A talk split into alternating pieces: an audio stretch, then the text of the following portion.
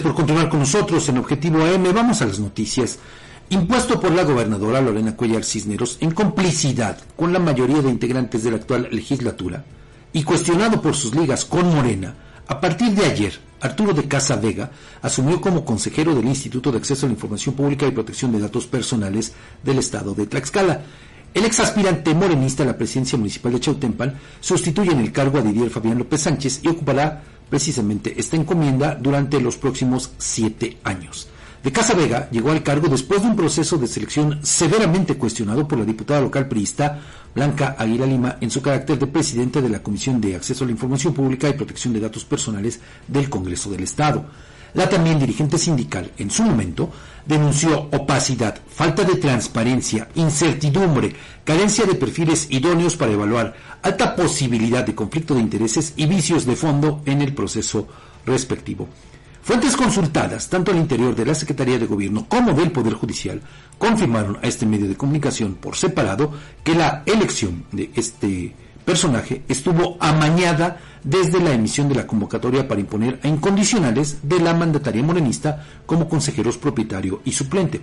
Fue el pasado 12 de diciembre cuando por mayoría, mayoría de votos de Morena y sus aliados en el Congreso local,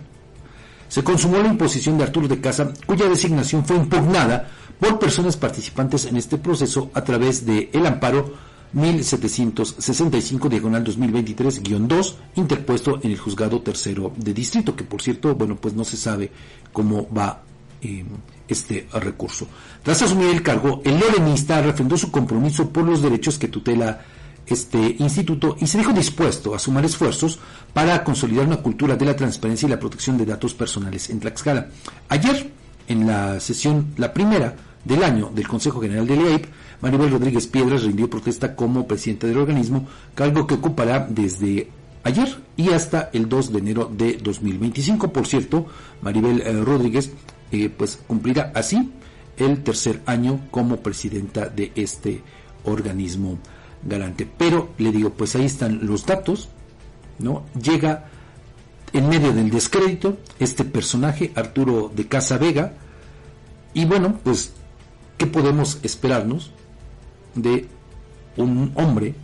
que tiene tantos compromisos con la propia gobernadora Lorena Cuellar Cisneros? Lo único que podríamos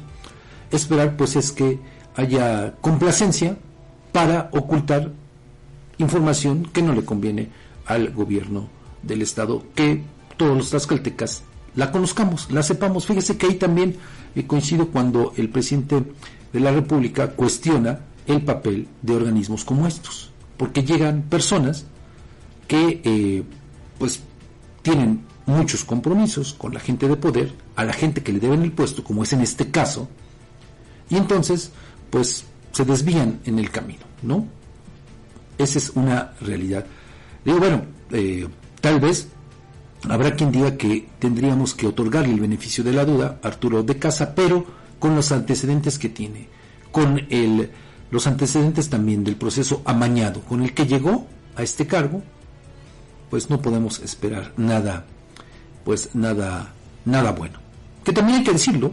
en el proceso del que le hablo, pues la diputada Blanca Aguila Lima, pues tenía sus cartas, trató de jugar sus cartas también para imponer a uno de sus incondicionales. La jugada no le salió, pero bueno, pues mire, salimos pues de eh, este conflicto, bueno,